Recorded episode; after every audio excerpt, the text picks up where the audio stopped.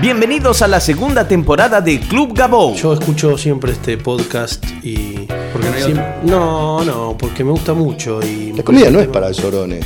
No lo es. ¿Cómo se pronuncia? Podcast. Podcast. Podcast. Que la gente más graciosa no se dedica a la comedia. La comida tiene que tener pasión. Humor líquido interno, lo tenés que tener adentro.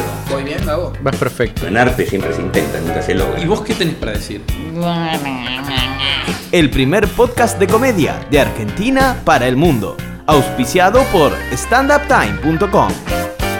Bienvenidos al episodio 70 de Club Gabou. Muchas gracias a todos por seguirme en Twitter, arroba Gabou, visitar la página web de este podcast, www.gabou.com.ar. Recuerden que pueden también escuchar este podcast en la aplicación TuneIn, que está para celulares Android y, y iPhones. iOS también lo pueden descargar del Apple Store.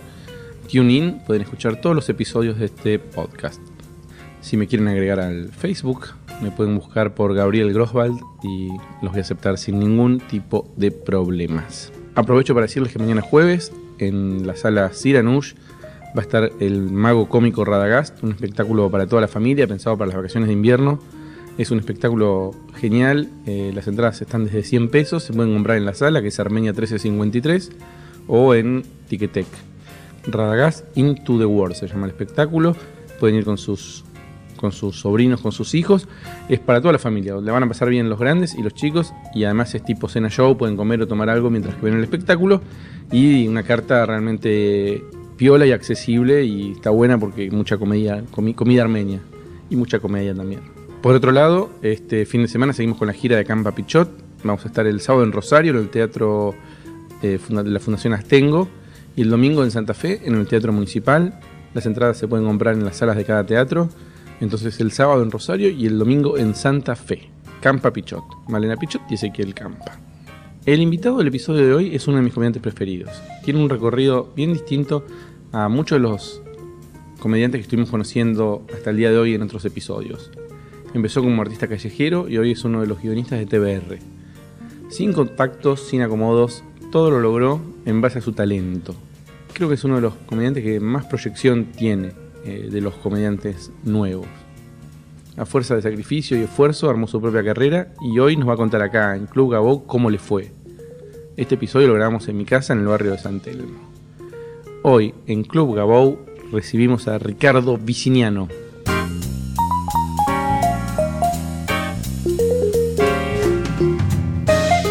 Sabés cómo me enteré yo de vos? ¿Tenés idea o no? No. Bueno, a mí una vez vino Juan Barraza y me dijo, fíjate este chico, Ricardo Viciniano, que está, estás actuando con Pablo Molinari, creo, y Fede Cirunic en Palermo, Sí, en- que anda muy bien. Tenerlo en cuenta, anda a verlo. Este, ahora, si me hubiese enterado antes, tenía más peso, o sea, de la presión de lo que me estás no, contando. no, no, para nada. Eh, me suele pasar que, que Juan, sobre todo, y varios de los chicos me, me dicen, viste cómo es esto, cuando alguien anda bien, te, te empiezan a decir, te lo empiezan a nombrar. Eh, ¿Cómo fue que llegaste al stand-up? Porque fue un día para el otro, no, es- no es- no es que... no- yo a muchos pibes los conozco porque empiezan, no sé, con el curso, con la muestra y progresivamente. A vos fue un día que siempre te fue bien, entonces... No, bueno, ojalá. Sí, No, no, pero. me refiero a que entraste ya con un hand- con una cancha y un handicap de no empezaste en cero para mí. Ah, Morele, en realidad, bueno, puede ser eso. eh, mm, me siento demasiado querido contestando. Pero ponerle. O sea, lo que pasó es que yo venía de otra disciplina. O sea, por eso medio como que no, no empecé de cero arriba de un escenario en ese sentido. O sea, yo arranqué en los bondis y hice 10 años tocando la guitarra en los colectivos. Y medio como que subir después y también haciendo teatro por otro lado, teatro callejero, eh, a la gorra, eh, mucho laburo por otros lados, haciendo también un dúo cómico, eh, en San Telmo tocando la viola. Pero ¿cómo fue que empezaste en los bondis? ¿Cómo, cómo fue que empezaste a hacer humor en los bondis? Ah, eso es otra cosa. En los bondis empecé por una cuestión de, de hambre. O sea, año 2002, me- nos habíamos quedado sin un mango, pero mi viejo me había bancado hasta poner los 21, cumplía, feliz cumpleaños, me dijo no hay más plata. O sea, fue el regalo de cumpleaños más copado del mundo. Y teníamos que bancarla como podíamos. Con mi vieja pusimos un, un delivery de comidas. Eh, venía muy bien, nos cortaron el teléfono. ¿Dó- ¿Dónde era? En mi casa, o sea, ¿Pero qué barrio? En Coglan. repartiendo a los lugares de, de todos lados. Ahí nos dimos cuenta igual lo importante de un teléfono en un delivery, porque teníamos las milanesas ahí haciéndose y no llamaba a nadie. Y trata- lo tratamos de bancar yendo en bicicleta a preguntarle si quieren pedidos, no funcionó mucho tiempo. Y conocí un loco que tocaba la, la viola en los bondes, le- loco literal. Y me dice, no, pero esto está, es una boludez, está buenísimo. Bueno, vamos. Me animé a subir y esto lo, lo conté también en, la- en, eh, en una columna Un stand-up time. Sí, en Stand Up Time. Eh, y, el, y el chabón tenía delay para cantar. Pero delay real. O sea, él cantaba un, digamos, una negra más tarde que todos los demás. O sea, vos cantabas, por ejemplo, yo decía, cuida bien al niño, niño. Se escuchaba él. Parecía la cancha, cuando ¿viste? escuchás el griterío de la cancha y se escucha el grito tardío. Y, fue muy raro, porque no podía tocar yo, no me podía concentrar en nada, pero a tal punto, y después terminó en un psiquiátrico el chabón. Eh, buena onda, le mandamos un saludo. si, si está escuchando en este momento, eh, una vida muy tanguito la de él. Pero él te lleva y te dice, che, vamos que está buenísimo. Vamos que está buenísimo. Vos Me- vas. me- voy, voy con otro, es más fácil. O sea, subir con otro era fácil porque es casi como una especie de, de- de joda de- del secundario. Eh, subimos, eh, el pibe hace el speech, yo no hablo con la gente, solamente tocaba los temas. Eh, hice el primer tema con él, medio complicado seguirlo. Yo tocaba muy, pero muy mal la guitarra, cantaba muy mal.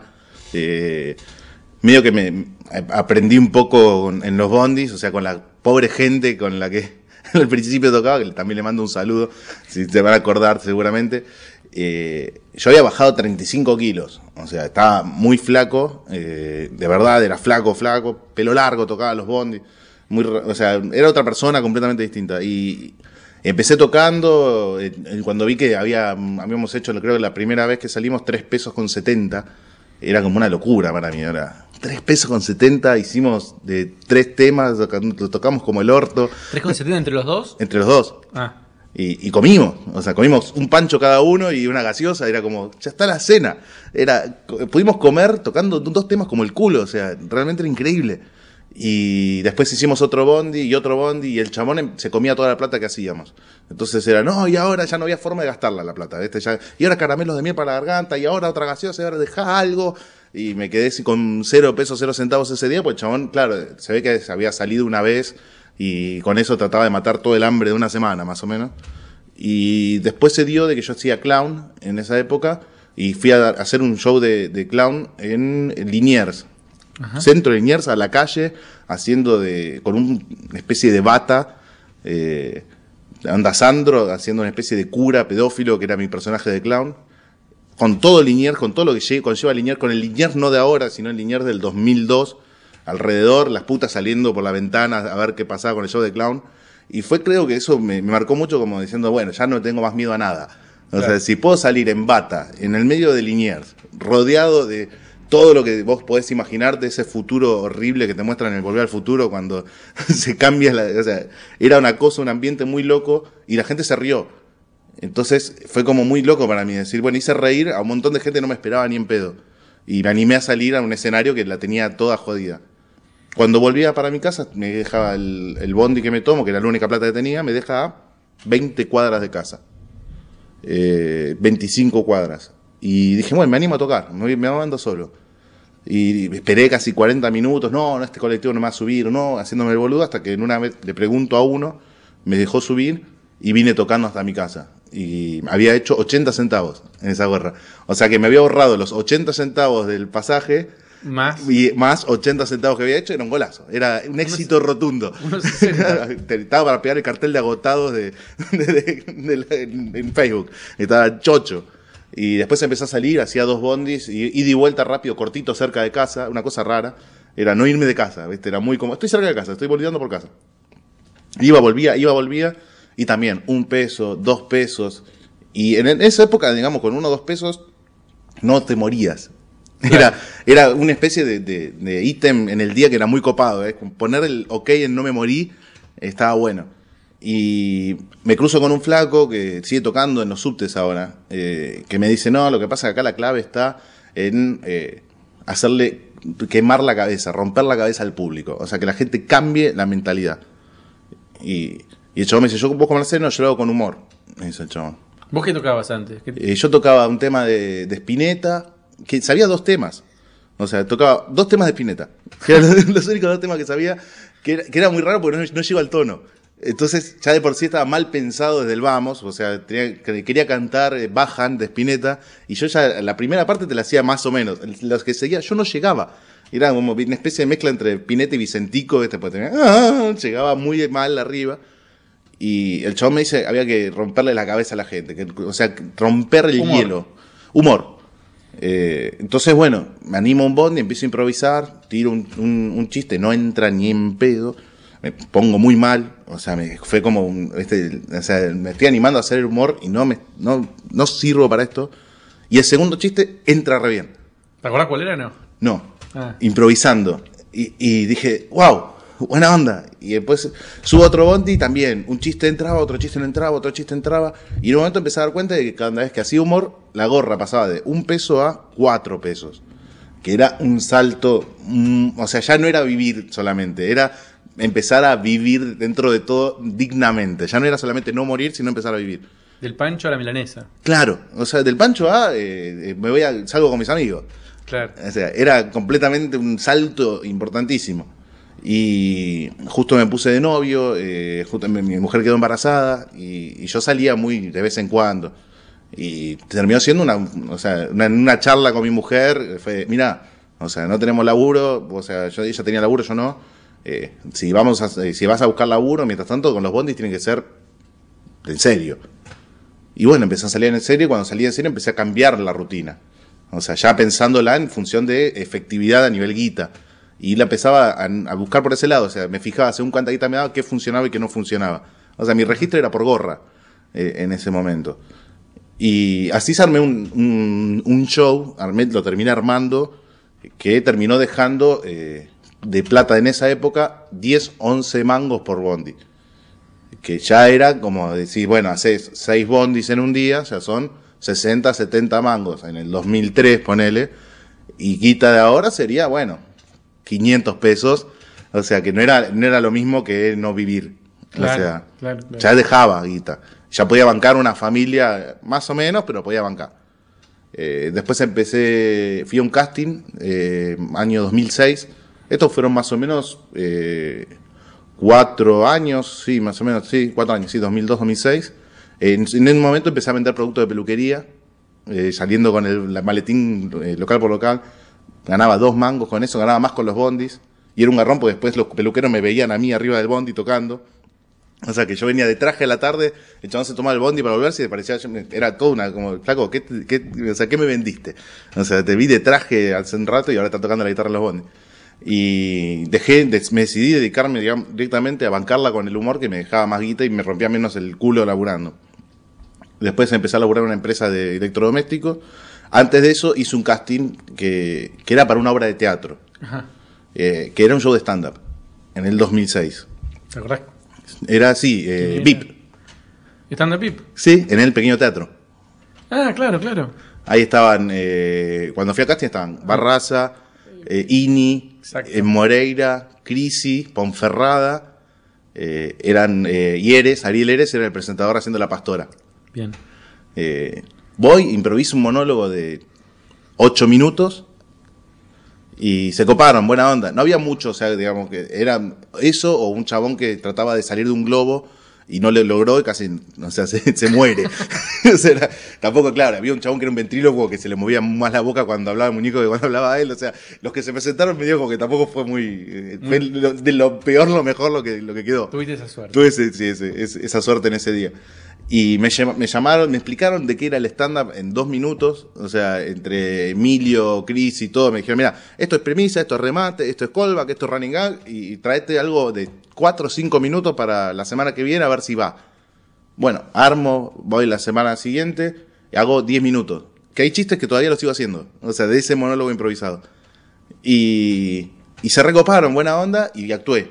Y hice el show, muy buena onda, salió muy bien el show. Y después del show cerraron el teatro.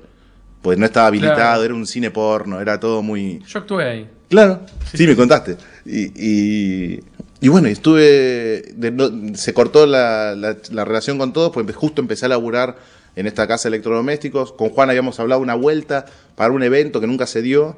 O con Juan o con Bonferrada, no me acuerdo. Y no los vi más a nadie. O sea, quedó ahí.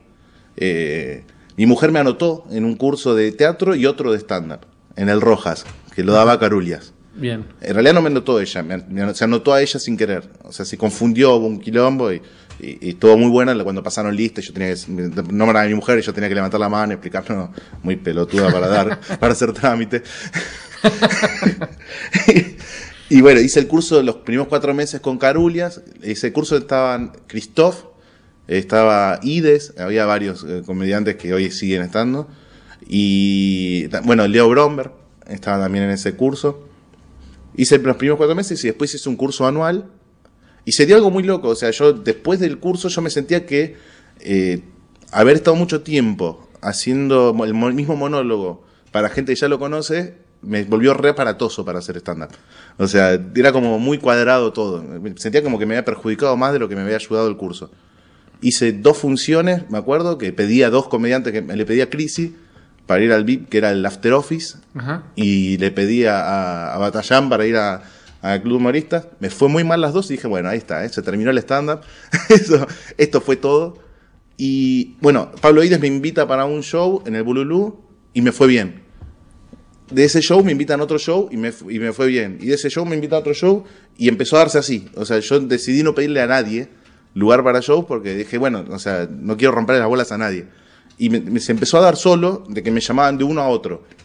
Y medio como que no lo podía creer y cuando me quería acordar ya los bondis no tenía tiempo y me dejaba, digamos, el stand-up me, daba la posibilidad de dejar los bondis. Eh, así que un golazo. O sea, eso fue como se dio la llegada al stand-up. Eh, medio de, de que tal le dijo a otro y tal le dijo a otro. Y hoy vivís el stand-up. Sí. ¿Y Vivo del humor. ¿Cuánto hace que, que viví? Claro, bueno, del humor eh, escribiendo y. Sí. ¿Y cuánto hace que, que- que se dio esto? Eh, mira, esto fue desde fin del 2011 empezó, de que yo empecé a ir a bollar de show en show, digamos, rotando. Eh, en 2011, fines, te digo, diciembre, ponele, más o menos desde el 2012 a full. Eh, eh, hará, y en los bondis dejé de laburar desde el 2012, en realidad a principios de 2013. Así que ya hace casi un año y medio, dos años que no, no, no salgo a los bondis y vivo del stand-up. ¿Y qué opinas de la gente que dice que el stand-up es una moda? Te lo pregunto a vos porque, eh, digo, te, te la jugaste en un punto o te, estás, te la estás jugando por el lado del stand-up y es lo que te está manteniendo. Y, ¿Qué opinas del que dice que el stand-up es una moda? ¿Estás de acuerdo? ¿No estás de No, acuerdo? no, no es una moda. Si es una moda, es una moda eterna. Porque ya para una moda, no, o sea, una moda es amigacho. O sea, yo creo que eh, ya son cuántos años de moda. O sea, eh, una cosa no puede ser moda durante 12 años, 15 años. Y siempre exponencialmente creciendo. Yo creo que en realidad esa es la visión teatral de la vida. O sea, el que, el que se para desde el, Teatro San Martín a mirar para otros lados te, va a decir que la impro es una moda, fue una moda, el stand-up es una moda. Eh, yo lo que, lo que noto que tiene el, stand-up, que no tiene ninguna otra disciplina que puedes uno verla como moda, es el hecho de que es una persona que, está contando desde su perspectiva. Entonces se multiplican las opciones. O sea, si cada uno puede hablar desde su eh, eh, perspectiva, ya tenés un público para cada uno. Claro. Por, por lo menos en potencia. Eh, quizás con diferencia del impro, que lo que más eh, garpa solamente es el talento, la, la capacidad de improvisación. eh, lo bueno que tiene el stand-up es que yo te estoy contando lo que a mí me pasa y cómo yo veo el mundo. Eso es lo que hace que no le encuentre el límite a nivel moda. ¿Y vos dirías que hacer stand-up es una tarea, una actividad solitaria o grupal? Es, a ver, a mí me gustaba mucho cuando era grupal. o sea, hubo un momento donde fue grupal. Eh, yo la laburaba, en, eh, por ejemplo, cuando hacíamos LOL, estábamos los cuatro siempre laburando y, y generando el material. Eso Hay un poco Pablo y un Molinari. poco. Molinari, Cirulnik, eh, Lauriente y yo. Bien. Y hace un tiempo ya que es, es solitaria, llega un momento donde se vuelve solitaria, pero eh, yo sigo haciendo mesa. O sea, ¿Cómo? sigo juntándome Ajá. con comediantes, vemos, o sea, el material, tiramos puntas, eh, se me ocurre un remate, se lo paso, se les ocurre un remate, me los pasan. Y llega un punto donde también, eh, solo, solo no, no, no, no existe la persona que es graciosa sola. Siempre hay que se tiene que reír. O sea, Si no es un comediante, es tu mujer, tu familia, un amigo, eh, o el mismo público. O sea, no es, no, o sea, la, la clave de la- del humor es que hay otra persona que se ríe. Y lo ideal es tener de alguna forma de, de cómo testearlo. O sea, si, bien uno más o menos se puede imaginar que puede ser gracioso, es medio kamikaze siempre probarlo con el público 100%. Vos sos una persona que además está como todo el tiempo trabajando con mucha gente, con muchos grupos, o sea, y con muchas salas. Sí. Te mueves de una sala a otra, bla, y ves mucho, muchos comentarios, mucho puterío. Sí. Puterío. El puterío. El puterío. Eh, ¿Cómo se convive con eso? Mira, eh, hay... ¿Cómo- ¿Y cómo te afecta? Porque, viste, Eh, no debe ser fácil que eh, tener un buen vínculo con alguien y después te vas a ver a otro comediante o a otro grupo, te hablan mal de ese y después vos... ten- Hay una, un, un poco también de eh, identificación con grupos, por así decirlo. Hay grupos o más o menos armados y creo que por lo general tampoco eh, me van a venir a mí a, trasladar un puterío que saben que yo tengo contacto con otros. Eh, siempre, por lo general, tampoco me, me uno tanto a, a- otros grupos con los cuales yo no, no tomo partido real por nadie, pero sí sé que hay grupos. Te das cuenta, ¿viste? Están los que ven mal a este, este grupo de personas, ese grupo de personas ve mal a este grupo de personas, se ve eso, se siente. Creo que lo ideal es no meterse. Es casi imposible. Porque uno, si, si, sos, si haces estándar, si haces humor, si haces arte, sos crítico. Y si sos crítico, vas a criticar la sociedad y vas a criticar a los que son críticos. O al- sea, y a los que tenés al lado. Claro, o sea, es muy difícil. eh, no, eh, yo odio cuando se muere un artista recontra querido y dice nunca habló mal de nadie. No es artista. o sea, si vos sos artista, hablas. O sea, porque estás criticando todo y parte de la crítica es lo que hace el laburo de los demás. Y no siempre es el laburo. En mi caso, yo generalmente no critico mucho el laburo. O sea, cuando, cuando decís mucho, decís que algunas criticas, pero. O sea, no critico el laburo por lo general de, de- los demás. Sí critico las actitudes. O sea, hay cosas, hay actitudes que me joden de, diferentes eh, comediantes. Pero el resto no. no y, tampoco me, me- me gasto el día boludeando en ese, en ese tema. Me parece que está bueno eh, ponerse más las pilas en, en crecer uno que andar viendo qué hace el otro para mí es una forma, una- digamos, una especie de filosofía, ¿no? Eh, puedo hacer chistes, joder, todo bien, pero no, no, me, no me lleva la vida eso. Eh, siento que en algunos casos se les come la vida eso, o sea, les come su laburo, es parte de su laburo, es bueno, como si tuvieses un laburo de oficina de 9 a 10, criticar a tal, de, de 10 a 11, eh, tratar de hacer algo por uno mismo. Y no, yo trato de siempre hacer lo mío. Sí, el tiempo que por ahí le dedican a eso podrían Claro. estar haciendo, escribiendo chistes. Exactamente. Es, eso es, eh, y mu- se nota muchas veces. El que más, el que más está a, a full criticando es el que no cambia el material. O sea, se, se nota eso. Eh, el mismo material de siempre. Y gasta energía en otra cosa. O sea, creo que, que es fundamental el cambio de material. Porque. ¿Cuánto tiempo crees que un comediante tiene que hacer el mismo material? a ver, es, me- eso es muy personal, es como el camino que lleva un actor a ser un buen personaje. Hay miles de caminos para llegar. Yo creo que en realidad el primer monólogo, si acá repito un poco lo que me, me enseñó Carulias, el primer monólogo son cinco años. ¿Cinco años de desarrollo o hacerlo? Eh, tenerlo, tener, ah, este, este es mi primer monólogo. Fueron cinco años de laburo, monólogo de 20 minutos. Ujú. O sea, este es el, ya lo tengo terminado, yo sé que funciona, sé cuánto explota este chiste, sé cuánto no. Tengo un parámetro, tengo un registro mínimo de cómo funciona este material. Y después cambias una vez por año 20 minutos. Creo que es lo ideal. ¿Y es lo que haces vos? Eh, no. una cosa es lo ideal y otra cosa lo que hago yo. Porque vos cambias mucho el material. Sí, sí, sí, voy generando material. Eh, pero quizás, eh, a ver, no sé cómo explicarlo. Tampoco, me, tampoco me voy al carajo en ese sentido. O sea, yo tengo unos 20 minutos que son base, que es el que trato de pulir siempre, y trato de ir sacando y poniendo cosas para ver si van para esos 20 minutos. No es que tengo mi monólogo de 20 minutos sobre esto, mi monólogo de 20 minutos sobre otro, mi no. O sea, yo tengo un monólogo que tiene, está, tiene una estructura marcada, que arranca hablando de mí, en el medio hay una parte con tango y al final hay una cosa con Rhapsody Bohemia. En el medio voy agregando y poniendo cosas, pero el monólogo es, es el mismo. Porque todavía no llego a cinco años para decir cuál es el monólogo final.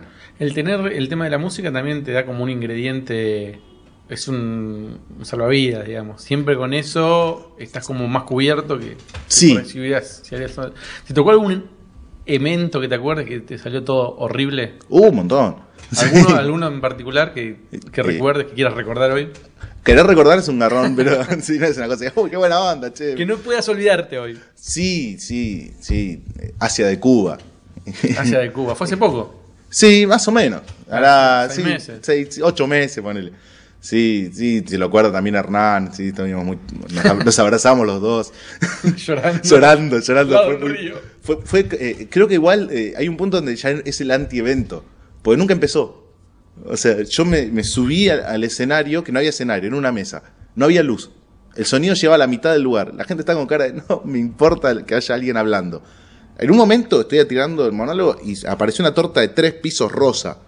Y el mozo diciendo que los cu-". Empezaron a aplaudir. Hasta el punto no me daban pelota. Festejaron el cumpleaños mientras yo estaba hablando en el monólogo. Y yo empecé a aplaudir con ellos. Yo no sabía qué carajo hacer. Y en la, al final me encontré unos 30 personas que estaban de, un lado y empezaron a hablarles a ellos, empezaron a reír, y la gente decía shh. O sea, como que molestaba el show a la gente que estaba charlando. Fue, eh, fue una, experiencia bastante jodida, pero eh, es, es el momento que te sentís prostituto. Es como decir, bueno, vengo por la plata. ¿Qué más aprendiste en ese evento? ¿Algo más? Eh, aprendí, no tanto de ese evento, lo aprendí más tarde, porque me pasó varias veces después eso, de, de ir a lugares donde tenés que poner play. Eh, aprendí a poner play. O sea, aprendí a veces a que hay veces que hay que poner play. Hay que tirarlo y hay que no hay que acelerarse, hay que tirarlo con la misma calidad que puedas, o sea, apuntando a la misma calidad, aunque no te estén dando eh, esa respuesta que vos buscás. Eh, y creo que es un parte del laburo. Todos los laburos tienen su parte copada y su parte. no- si fuese, o sea, si ser comediante fuese siempre tener una sala con 10.000 personas eh, esperando que vos hables, es, eh, es el laburo. Y después llega un momento donde también "Ah, esta sala no me gustó porque la luz no me gustó hoy. O sea, siempre vas a empezar a encontrar algo, que, que- porque es una cuestión de que no existe la perfección. Y, y en el laburo de que yo estoy haciendo algo que, me- o sea, mi, mi Ricardo del pasado estaría chocho, diciendo, mira, chabón, Claro, un día, un día Simonetti me dijo, yo me había quejado, me dijo, si vos te hubieras visto hace 10 años o hubieras esto es lo que vos hubieras soñado y Yo tengo muy la- presente eso. Yo tengo muy presente eh, cuando, eh, los días de lluvia con la viola. O sea, lo tengo muy presente. Entonces me, me veo ahora en, eh, en un escenario y es, es, es muy loco para mí. Es como que no me permito no darme cuenta de, de disfrut- No me permito no disfrutar eso. Por eso a veces siempre ando con una sonrisa, que, eh, o sea, para todos lados. Porque es, es como un sueño. Realmente, para mí, estar. A ver, a mí la calle me dio un montón de cosas recopadas. Pero la calle era bastante jodida en otras cosas. O sea, a nivel ya eh, casi de salud. O sea, yo no podía hacer muchas horas por una cuestión de la espalda, eh, eh, arriba de los bondis, eh, la garganta te la haces mierda. A ver, digo, de ahí a ser guionista de TBR. Sí, Digo, porque no es que está bien, está, sos guionista de TBR, estás en un nivel muy main. guiono para guionista, sí. Sí, sí, sí. Bueno, eh, sí, obvio, no, ni hablar- pero a ver, sí, Vos si te das yo me cuenta veo... que es el comienzo de algo esto, es el comienzo de tu carrera, porque en realidad eh, todavía está empezando. Sí. Y hay una carrera con proyección. Sí, sí, sí, yo lo veo. Bueno, eso, a ver, hace muy poquito me agarró un bajón jodido con eso, de, con no ver la proyección. O sea, de, decir, de tener miedo, siempre tengo el miedo de estar fracasando y no darme cuenta. Porque el que fracasa no se da cuenta de estar fracasando. Piensa que está haciendo todo bien y llega un momento donde flaco ya está. No era lo tuyo. O A sea, ver, ¿cómo, cómo, cómo es eso? eh, nadie, yo creo que si uno se da cuenta de estar fracasando, no, no sigue haciendo lo mismo. Cal- quiero calcular que nadie, o sea, uno se miente a sí mismo cuando está fracasando. Y, y en realidad yo sentía como que, que- o sea, tenía mucho miedo de estar, o sea, no, chabón, estás perdiendo el tiempo haciendo esto y quizás como yo tengo una, una mujer y un hijo, no me permitía decir, bueno, loco, eh, no, no puedo seguir, bueno, probamos dos añitos más, porque después, si yo no veo un futuro con esto, es como que me estoy dando una licencia que no me corresponde. Después ya también vengo de 10 años de darme una licencia con, con jugarla de artista, entre comillas, con la guitarra. Y, y muchos, muchas cosas me dieron a entender de que sí, de que existe una gran probabilidad de que tenga un futuro. Este de los bajones típicos, que somos cíclicos. O sea, es- Sí, sí, sí, sí. y, y más cuando estás todo el tiempo, por algo estás, tenés una patología si te subís a un escenario.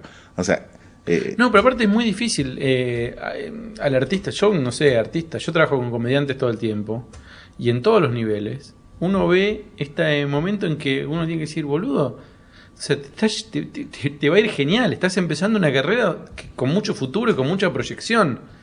Eh, pero entiendo porque a todos nos pasa. Incluso este, a los productores, a mí me pasa todo el tiempo, decir, eh, ¿qué pasa si me empieza a ir mal con esto? Claro, bueno. ¿Qué pasa si... Ahora, todo el tiempo digo, esto se termina. Este, Sí. este año es el último, boludo. Claro, bueno, eso Esta es el joda tema. se termina. Y cada año tengo más trabajo. Sí. Y cada año tengo más trabajo, y cada año tengo más trabajo, y cada año me da un poquito más de trabajo. En el peor de los casos se mantiene el trabajo. Este, y veo que la gente, los comediantes con los que trabajo cada vez convocan más, cada vez le va mejor, cada vez son mejores comediantes, cada vez son mejores artistas. Creo que a veces cuesta a nosotros mismos vernos cómo va evolucionando la cosa. Exactamente. Pero según, a ver, eh, yo tengo miedo del no registro. O sea, a ver, a, a mí me, me estoy diciendo mucho a ver y yo sé que va a sonar molesto la gente que está escuchando. A ver, a, A ver, ver. todo el tiempo. Sí. Eh, pero, eh, a ver, el registro, en, en el sentido del escenario, es una cosa que yo me puse como un laburo muy, muy estricto. O sea, trato de registrar todo el tiempo y hasta el punto de que por momentos puedo disfrutar sin estar registrando, que es el momento de, orgásmico del escenario. Pero el registro del laburo que estás haciendo es mucho más jodido. O sea, hacia dónde estás yendo. Es más difícil darte cuenta hacia dónde estás yendo, porque todos creemos de que estamos haciendo, le estamos pegando, entre comillas. Sí, aparte te pasa que por ahí vienen de eh, dos funciones malas, como te pasó a vos, y una buena, y la buena te confunde, porque si Sí. estaré bien. Y por ahí el público es el que está Yo tengo bien. muchas ganas de hacer un, un show solidario fijo. O sea, en serio, armar un ciclo fijo, solidario. Después no importa a quién le damos la plata. Pero porque este show solidario te levanta bocha la autoestima. Es como que tenés 200 personas, se ríen de todo y te sentís Seinfeld. Entonces es como tener un... El Una jueves, muestra. el jueves tengo esa muestra en donde yo me levanta la autoestima y estoy chocho y después hago este, sapos en otros lados. Pero es como... eh, bueno, es un poco lo que hace Tinelli, ¿no? O sea, pero sea, tener una cosa de... quién- o sea, que si hay una gente que quiera tener una... Yo le, yo le dono la, la- la recaudación entera, eh, entera. Ayudamos, es más, te sentís eh, la Madre Teresa Calcuta. Pero, o sea, por todos lados garpa. Porque eh, sí, a veces necesitas esa función donde la gente dice, hola, y se cagan de la risa. Y, y te levanta la autoestima porque te tocan tres malas y ya te sentís. Yo me siento a veces, o sea, ¿por qué no elegí Macramé? Cada, cada año me parece que le pasa a los comediantes, cada año cada eh, se dan cuenta que este va a ser un trabajo, que es un trabajo que tienen Sí. que escribir, porque les pasan cosas. Empezás a ganar más plata, empezás a estar en más funciones, empezás a cobrar un poquito más los eventos, la cosa se empieza a armar. Eh, vivimos en un mundo de inseguridades, todo lo que estamos laburando en esto. Yo todos los años digo, este es el último. Este Sí. es el último, porque no puede- Pero en parte es un poco porque el- yo creo que también lo elegimos esto. O sea, uno no puede, yo no puedo vivir con un, recibo de sueldo. Yo no puedo vivir Ah, así. claro. O sea, y es eh, calavera no chilla. Eh, si uno labura, uno apuesta a ser artista, apuesta a, a vivir con el culo en la mano. O sea, no, no- si no, no, eh, es como muy, yo qué sé. ¿Qué eh, querés? Encima tener una guita fija por ahí para Claro, si vos sabés que tenés un tema con el tema, con- uno tiene una cosa interna con respecto al, al, al estar en el techo y en el piso todo el tiempo. O sea, uno necesita estar en el piso para disfrutar el techo. Eso es necesario para cualquier persona que haga alguna disciplina artística. Porque uno no crea desde la felicidad. O sea, nadie, nadie hace una canción de qué bien que me fue ayer, qué lindo que la pasé en las Bahamas. Nadie hace eso. O sea, No, uno, uno tiene que sufrir para poder hacer, eh, para ser feliz. Y eso es una cuestión patológica de, de cualquier disciplina artística mínima. O sea, y, y está buenísimo eso. Eh, pero bueno, eh, cuando estás ahí, ahí abajo, te querés, o sea, todo lo ves mucho más triste. O sea, y sos- como sos crítico, criticas mucho más todo. Entonces te volvés mucho más. Y también pasa con los comediantes más jóvenes que están empezando que las, los avances son más lentos. Pues laburan nueve horas en otra cosa Sí, y le dedican dos o tres horas por semana al stand-up. Entonces vos decís, pasa un año y decís, no pasó nada. Bueno, no pasó nada porque la verdad que el tiempo que le dedicás es menor. sí. Entonces, eh, Es que también, a ver, eh, no es lo mismo registrar cuando tenés dos funciones, tres funciones, cuatro funciones en una semana, que cuando tenés una cada 15 días. Te olvidaste lo que pasó hace 15 días. Es el arreglo que puedes hacer en un material 15 días atrás, ya se te mezcló, no te acordás ni qué chiste entró. y la gimnasia de todo el día, de todos Claro. los días. Todos los días, todos los Estás días. todo el tiempo metido en, en esto, es más fácil. ¿A vos con los colectivos te pasaba eso? Que vos ibas evolucionando como que el primer... Iba evolucionando colectivo- en el mismo día. Es así. O sea, a veces me pasaba que el primer colectivo salía bien, joya, salía todo mucho mejor. Pero la evolución era el registro de lo que pasó hace dos minutos. Y después, obviamente, si yo estaba todos los días tocando, la evolución era el del día anterior también. Yo paraba tres días y ya era un quilombo. Eso se sentía. Es un ejercicio. Es como. eh, el registro es un ejercicio. ¿Qué es la parte para mí fundamental de, de- de- de ser un buen o mal, yo qué sé, entre comillas, comediante? Si tuviera que decir las tres cosas que son importantes para ser comediantes, con esto cerramos. Dale. ¿Cuáles son? Registro. Principal. Registro lo que pasa con el público. Registro en todo sentido. O sea, y, eh, la clave está en no llamar la atención cuando no tenés con qué, con qué llenar eso. Bien. La segunda, Eh, creo que lo fundamental es tener algo para decir. un, un contenido. Tener algo. O sea, no, no tiene que ser una bajada de línea eh, increíble. No, tenés algo para decir. Y que eso, después ver si le gusta a alguien, que alguien tiene ganas de escucharlo. Bien. ¿Y la tercera? Hacer reír. Tener un mínimo de efectividad. Bueno, muchísimas gracias. De nada.